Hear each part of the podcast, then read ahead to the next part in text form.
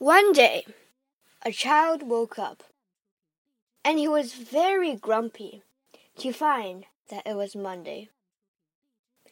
He didn't want to wake up and go to school. He didn't want to physically go to school. He didn't want to stand in the cold weather and in the cold rain.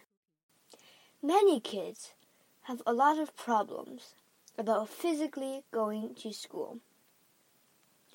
To solve this, I think schools in the future should be mostly on the internet. Schools today require you to physically go to school, and I think that is a fatal flaw. The good thing about the internet is that there is no need for teachers to be sitting in front of you. And you can literally learn anywhere. By anywhere, I mean anywhere.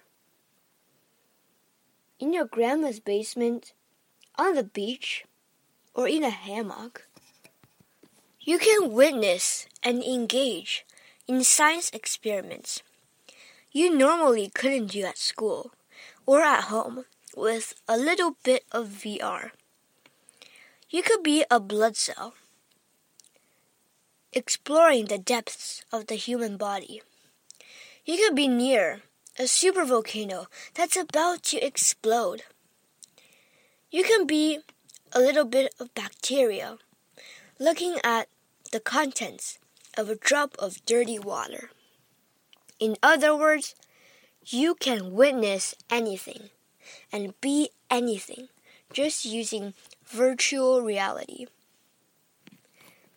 The teachers who teach us are mostly formally educated to be a teacher on whatever topic they teach, and are sometimes limited to the knowledge of most humans.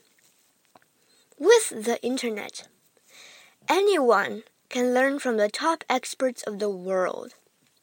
These experts can make lessons in their free time. And maybe they could even interact with the class via the internet or VR. The teachers today will no longer be required to be familiar with the stuff they teach.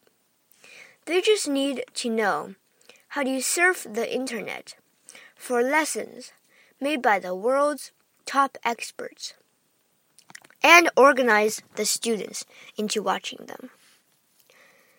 If you wanted to train yourself in sprinting, you could have a VR training session with Usain Bolt. If you wanted to learn about entrepreneurship, you probably want Bill Gates as your teacher. Dahl Barack Obama, Elon Musk, whatever topic you want to explore, you could be taught by the world's top experts. Your classmates will no longer be sorted by geographical location, but by your interests. One could have a classmate in England or India, China, Japan, Russia, South Africa, Brazil, or anyone anywhere who has the same interest as you. One day, you could have a set of classmates and an expert teacher. But if you change your interest the next day, you can move on and have a different set of classmates with a different expert teacher. You could be in multiple classes with various teachers based on your interests. To conclude, something as simple as schools could be easily done on the internet.